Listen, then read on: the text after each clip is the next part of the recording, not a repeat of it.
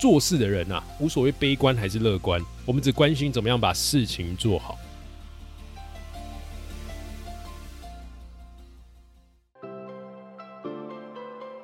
你好，欢迎收听雷蒙三十，我是雷蒙。雷蒙三十和你分享我和柚子的艺人公司故事，以及如何升级你的工作效率和生活品质，帮你找回你对于生活的掌握感。你知道吗？我们的三十岁除了朝九晚五，还有另外一种打开的方式。我是雷蒙，你的生活黑客教练。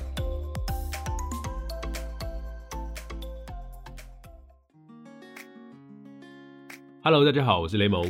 关于关系啊，我觉得我最大的启发就是做事的人啊，无所谓悲观还是乐观，我们只关心怎么样把事情做好。所以那些弄不清楚的关系，其实是在折磨自己。我们应该叫降噪，什么意思？我从北京回到台湾之后啊，常常在脸书上会看到一些朋友，别讲朋友，讲连友好了，好不好？连友，他会针对一些事情大肆的发表自己的立场。我觉得真的没有不好，就是你当然可以讲你自己的立场很好，立场是长什么样子，然后你有什么样的看法，你批评哪些事情，这都很好。但是你不要只是光骂，而且还人身攻击，然后不会做出一些建议跟改善，就他没有想要合作。他只是想要去透过这些言论去证明他很聪明、很有学识、知识感很优越，这样对，然后不断去打压别人。那我觉得在看到这些动态的过程啊，我自己心里面是难受的，就是觉得说，就那个负面情绪不断而来，然后觉得啊，就是啊，这个社会、这个生活已经够辛苦了，怎么还要看到这些东西呢？对，大概是这样。所以我后来就觉得说，那我是不是要把我的黑名单给启动？就我以前都会觉得说。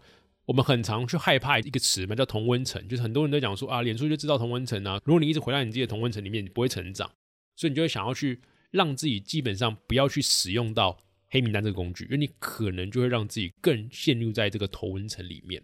但是我后来觉得说，生活真的是太多痛苦的事情跟烦恼要处理了，我们还有很多事情要挑战要面对，我没有必要在我的脸书上持续的看到这样子的言论跟分享。对，所以。我觉得黑名单这件事情是要用的，而且要用的利落。对对对，人生已经够无常了，什么意思啊？就像今年疫情已经死了多少？刚我查，叫一百七十七万条人命，超级多的。那我们除了这件事情之外，还有很多什么生病啊、一些意外啊，很常都会发生在我们生活之中。我们还要为这件事情去烦恼，就是在节目上看到这些言论，为什么？何必呢？对吧？所以你不需要让他来替你制造痛苦，因为痛苦这件事情，光你自己去面对都面对不完了。所以痛苦来自于什么？来自于错误的对比。我之前看过这句话，我觉得很有道理啊。就是这些让你不开心的言论，或是一些立场价值观，不断的让投射到你的生活之中，你就是徒增自己生活中的痛苦。因为我又是一个很讨厌在脸书上跟人家吵架的人，对不对？所以有一句话叫做“世界上只有两种人”，他说一种人只想赢得辩论，一种人是想去赢。什么意思啊？想要赢得辩论的是怎么样的人？是想要去吸引你注意力的人，他们却不会参与改变哦。就是通常只会疯狂讲自己的立场，然后讲自己的学识啊、知识比你高、比你强盛，然后呢，你就要服从于他，他的地位或者他的知识水平就比你高，这样。可是其实他不会去参与任何的改变，也不会让这件事情更好，就是骂一骂、斗一斗、酸一酸就结束了。对，这件事情就是想要赢得辩论的人。那想要赢的人是什么？想要赢的人是想要透过合作跟行动让这件事情更好。其实这件事情是有解法的，那我为何不一起来把这件事情解决呢？所以我其实很喜欢唐凤就是这样。唐凤我觉得很有名啊，就是很很好笑。他就说：“你行，你来啊！就是这个问题，你很行嘛？你一直讲这个问题很严重、很不好，那你又不行动把这件事情解决，你只会出一张嘴。所以长风很常讲说：我欢迎大家，如果你认为你行，你来来解决这个问题。你不要只是你行，你出一张嘴，然后你不来解决这个问题，那何必呢？对吧？所以我觉得在这个社群上啊，其实有很多人就是只想赢得辩论。他们只要遇到不太一样的，或是立场不同的，或是可能侵占他原本的利益范围的人，他们就只想要去攻击。”那以批评的角度让大家知道说，大家要听我讲话，不要听他讲话。这种我现在目前如果出现一两次，我会觉得好好就看看啦，反正就是可能他们在某些立场上他很坚持。但如果这件事情很常出现，我会直接黑名单掉，因为我觉得我的脸书上跟我的生活上已经不需要这样的痛苦跟烦扰，我有太多烦恼要处理了。我光服务我的用户就要花很多时间了，我根本不用必要去看这些事情。对，所以关于关系这一点，我学到一件事情啊，弄不清楚的关系，其实你是在折磨自己，你也没有必要去跟他争什么，你能做的事情啊。就需要去降噪，就跟现在有很多降噪型耳机，你戴上去的时候，开启降噪模式，你就发现原来这个世界多么的安静，原来风声、冷气声、机械声是多么的恶心跟嘈杂。对，就当你降噪之后，你就会发现你的生活中越来越可以找到一种平静的方式。好，那最后关于关系这件事，我结尾一句话，就是在今年的时间朋友演讲在开场的时候讲了十六个字，我觉得特别棒。他说：“时间的朋友怎么定义呢？叫做分头努力，各自向好，彼此认同，守望相助，好吗？叫做分头努力，就是我们在做不同的事情，但是我们知道自己在做哪些事情，在这些事情上不断努力，各自向好，我们不断往好的地方走，寻求一种合作。”因为干嘛？因为彼此认同。最后呢，如果需要帮忙的话，我们守望相助。对这件事情是我觉得要跟那些能够成长的人事物在一起，那必须要有这四个特质，这十六个字。好，再就是关于爱。关于爱这件事情啊，想跟大家分享，就是很直接的，一个人裸奔你会觉得别扭，但是一群人裸奔你就会觉得无所畏惧。这件事情就在我身上直接验证，就是我觉得。虽然说大家可能会觉得说我就是一个很无厘头、很想反抗的人，就是在大学的时候啊，不好好做学生的本分，跑去做远距工作啊，然后兼职学生啊，本职是赚钱这样。那是因为我有生存的压力，好吗？但自从开始，哎，户头里面有一点钱了之后，你就发现说，哎呦，安稳这件事情也挺好。就是为什么要这么累呢？对，为什么要自己这样逼自己呢？这样好吗？所以，那为什么很多事情是你一个人在做的时候，你会觉得？嗯，第一个是没有人跟你分享，所以没有人跟你分享那些喜怒哀乐、跟焦虑、跟愁苦，你觉得不太想做这件事情。但你开始遇到如果另外一个人跟你有相同的价值观，跟你有相同的目标，那你们可以一起做这件事情的时候，我觉得很多事情就更能成。就跟有些人自己一个人很难去运动、去健身房，但是如果你跟你朋友一起去打球，你就觉得哎这件事情动力很足够一样。所以我非常建议大家，如果能够越早找到自己的那一个人或那一群人。怎么找呢？就刚刚讲的十六个字，或者你找到这些自己适合的圈子，好好去珍惜它，然后好好去看到怎么样去跟他们一起同行，一起面对各种挑战。对，所以其实在这地方就要先感谢柚子，对不对？还要温暖一下，就是我们就会一起闯荡，然后不管去北京啊，回到台湾啊，然后选择不回去啊，各种抉择之下，都有柚子在我身边，然后一起面对这些狗屁倒糟的各种选择跟各种难关。对。很多人好奇说我会不会吵架？就我觉得我们一定会吵架，甚至我们可能每天都会吵个架，吵个一两次这样。可是因为我们彼此都会知道，我们有一个很正确的期待，就是每一次的吵架其实就是一次的升级。就是可能有些人就觉得这样太恶了吧？这个情绪到底是什么鬼？就是因为吵架的出发点啊，你是为了这件事情更好，你是确保彼此的期待是往更好、更成长的这个方向走的。就是我们不是针对这个人，就是啊这件事没做好，就是。你的个性啊，你的性格啊，你整个人有问题啊，就是做成功人身攻击不是？我们应该是想说，好，这件事情的确做不好，我们要必要去追究这个原因。追究这个原因只有一个条件，什么条件？就是这件事情是在未来会有再现性，就是我们目前遇到这个问题，未来可能会出现，所以我们要追究这个原因，不是为了骂你，而是为让这个事情在未来在发生的时候不会再出现这个问题。对，这是我们两个目前的相处方式。所以，我们当常吵架都会吵的是。这件事情的做法哪边可以更好？那如果这个可以更好的话，我们要试验看看。是的话，它可以避免未来再发生的问题。对，所以我们也会吵架。就像刚刚就是出现了做法上的问题，就他刚刚就不知道在干嘛。你刚刚在干嘛？你自己说。就是我没有叫你打弹幕的时候你在干嘛？弄什么 IG？哦，IG 不要直播，下都被这个水挡住了。你关掉，下走一个人在线上呢，不要浪费这个时间呐，快点关掉。而且 IG 你也没有写在脸书上，所以。大家也不会知道在 IG 啊，你看我们现在在吵架，你还关掉了。好，回来讲，所以关于爱这件事情，就是我觉得大家要学会主动去经营圈子。就是现在基本上是个数位时代，也就是个数字化的时代，你有很多的科技产品跟社群可以运用，这个是你爸妈那个年代没有的。那既然你爸妈那个年代没有的话，你有，虽然说他有他的问题跟困扰，但我有没有办法主动去掌握它，让它成为我的一部分优势？对。所以，主动去经营自己的圈子，主动去提供价值，这件事情是我觉得非常非常重要的。就像我们自己的订户啊，就是我在发那个付费电子报的时候啊，就有订户不止一位，就大家会产生自己的行动笔记。就是我看完这些内容，我把里面内容的哪些的地方放在我自己的原本的生活跟工作上，那我哪些新的反思跟收获，大家写自己的行动笔记。然后就有个同学特别特别的棒，他叫韩宇，呃，直接讲名字可以吗？可以，好，就。然后他就自己做了一个 Notion，然后把我们这种付费订户的经过的一些事情，或是我发的一些内容，把它变成一个很像首页的，就像一个雅虎的入口。然后那个首页里面就涵盖了很多可能我过往发的内容啊，然后整理啊，大家每一期的笔记啊等等的。所以他自己主动提供的价值，所以他就会在我们这个订户的社群里面有了一个自己的地位。有没有讲地位？怎么讲？要讲信任，好不好？讲那个信任。所以他就是在主动提供价值，然后因此造就了圈子。就是圈子这件事情是一个结果，那你的主动提供价值是一个目的，因为你觉得你可以做这件事情帮助到大家，然后这个目的达成之后，你就主动经营了自己的圈子了。对对对，这是我想跟大家分享的，就是你怎么样去经营自己圈子呢？很简单，你想办法看看你你身上有什么事情是你可以做的，主动替别人提供价值的。那这个东西不一定要很难很难，大家都不会做，很多时候是大家也能做，但是大家不想做，或者大家不想花这个时间做，那你先把它做起来不就得了吗？那大家就发现说，哇，他能做，那我不能做，OK 吗？对，好，最后一部分了，我们要结束今天的直播了，好不好？大家谢谢，感动感动。第四个部分就是关于学习这件事情。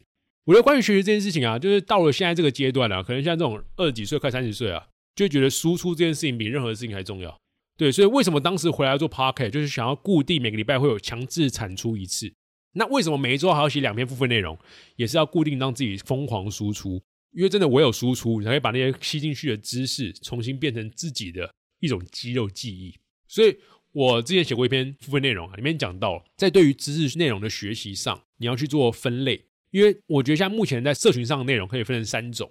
第一种叫做社交货币，也是大家讨论这件事情的时候啊，对你的认知水平跟对你的个人的行动问题解决没什么太大帮助，但是你可以跟大家交朋友，聊天起来有话题。可能像前阵子什么《鬼灭之刃》。OK 吧，这种类型，或者是什么跨年晚会，好吧？就是啊，你听谁啊？萧敬腾棒啊，周杰伦等等的，就是这种，就叫社交货币。这第一种内容。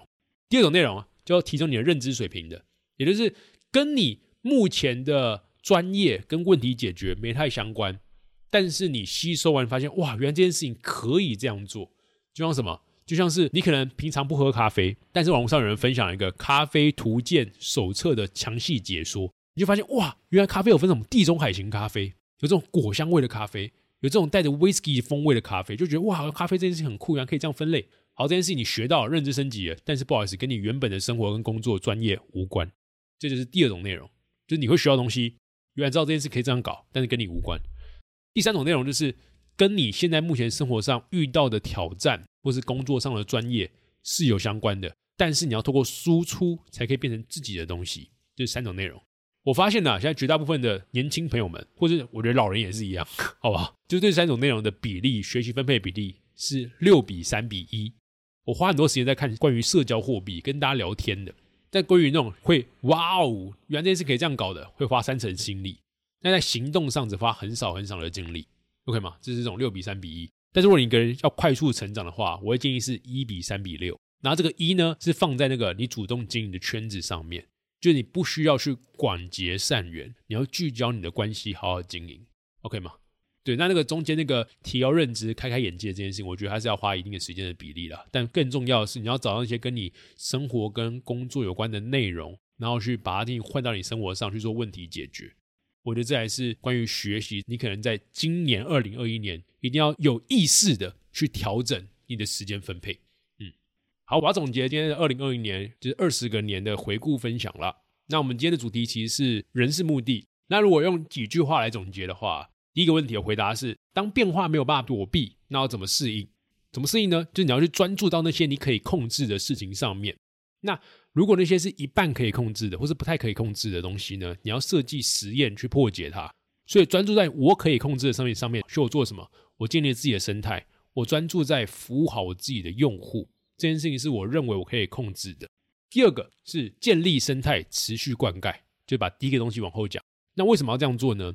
因为我觉得在现在这个时代，或者在台湾的整个网络圈的生态里面，你会发现啊，台湾的网络生态基本上被美国的网络公司巨头给垄断，也就是我们所有的商业行为啊，是建立在 Google、Facebook 跟 Line 身上的。Line 是韩国的，好不好？所以都是在其他国家的网络巨头被独占，也就是当现在 Facebook 或 Google 改一下演算法，Line 改了一下演算法，基本上所有公司都要跳脚，就是啊怎么办？我们要重新定定策略 SOP 了。就是为什么？因为他们没有养自己的名单呐，他们的商业行为是建立在流量上面的。所以流量这件事情，只要 Facebook、Google、Like 改了一些演算法，他们就要立刻遭殃。所以我们这种个体户，我不是靠流量吃饭的。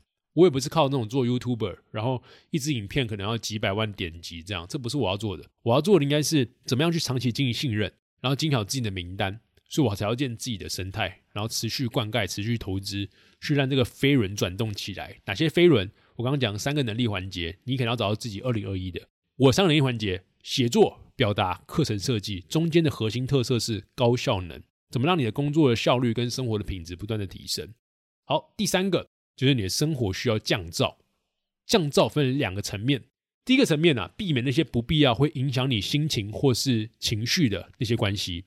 第二件事情是主动提供价值，你才可以去建立属于自己的圈子。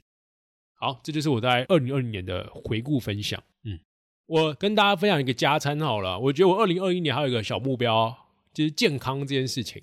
就是我觉得你要把很多事情做好啊，你必须要先把生活给做好。虽然说我在我的可能文案大家很常看到啊，就是我在讲工作流，工作流。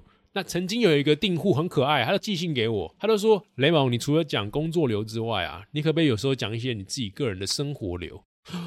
我就觉得啊，这件事情讲太好了。虽然说我过往在写 Apple Watch 或是 iPad，我都是用生活流方式去写嘛，就是我从早上起床到晚上睡觉。可是他觉得在工作之外，生活是很需要被大家关注，很需要被大家意识到的。对，所以我觉得有些人可能会常常看到你有些朋友啊，会很不知道怎么的，就会很常就是发文就说：“哎，我凌晨三点还在工作。”就大家好像现在觉得说这种东西就很强、很厉害啊，等等的。我的前提是，如果你发现你自己是夜猫子的话，可以这样搞。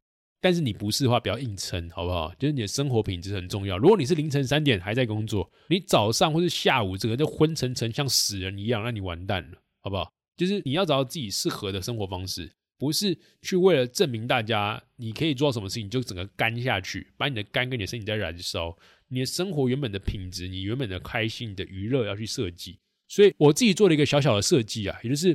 我现在目前一天虽然说我花很多时间工作，但是在每个工作跟每个工作之间，我会放一个小娱乐让自己休闲，可能是看 YouTube，可能是打个电动，OK 吗？或者运个动等等的。就中间这个环境，你要去设计自己的奖励机制是什么。然后另外就是每一周，我刚刚讲是每一天呐，每一天为尺度。每一周来说，好有礼拜一到礼拜天嘛，我们都会设计礼拜三就中间的地方，我跟柚子是我们的家庭日，我们就出去逛街啊，出去玩啊，出去看电影等等的。那如果礼拜三真的有事的话，我们就移到可能礼拜四、礼拜五，对吧？一礼拜至少有一天。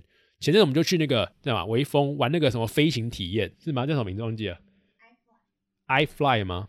对，我们就穿越美国，觉得蛮酷的，虽然超贵。然后门口刚好有人在卖黄牛票，可以讲这个吗？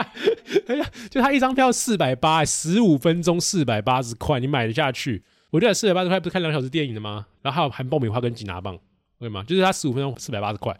然后刚好就门口就有人就是买了很多票，然后问我们要不要一次买两张，我说多少，然后他之后卖我们五百块，对不对？对，两张五百，那我们觉得啊这个可以试试看体验，然后觉得蛮酷的，就是真的就是很像在飞行，然后去看到穿越整个美国这样，那就是我们的家庭日，对，所以我觉得大家自己去设计自己的休闲跟生活的调配，那当然要以工作为重啊，好不好？就是你现在如果年轻，就是以工作为重，你不要就是还没有到老就想要退休生活，除非你就是家里有矿。你现在可以享受一个退休规划，那当然是另外一件事情。所以你自己做好自己的时间跟精力管理，前提在于是什么？你要先知道自己能做哪些事情，专注去做，从中获取成就感之外，设计一些娱乐的项目，也让自己能够有适当的放松。好，这就是我们二零二零年年度的回顾直播分享。原本是打算讲个四十到五十分钟，结果噼里啪啦不小心讲到了一个半小时，所以我们把它重新剪辑成 podcast 后，把它分成了上下半集。如果你对我的二零二零年还有什么样的疑问，或者是想用什么东西跟我交流的话，欢迎你到我们的脸书社团，你去搜寻雷蒙三十就可以加入我们，然后跟我们一起交流喽。那如果你喜欢这一集的内容，其中的内容对你有点启发。或者对你来说有点收获的话，你可以到我们的 Podcast 留下五星评价，那你的留言我们都会看到。我们在下一集的艺人公司单集就会给大家回应，然后柚子也会出现跟大家讲点话的。耶，那这就是这一次的特别单集。那还是要祝大家新年快乐，然后在新的一年呢，可以有自己的成长。然后虽然说一定会遇到一点意外，但是每个意外你都会有额外的收获，好吧？那我们就下次再见喽，拜拜。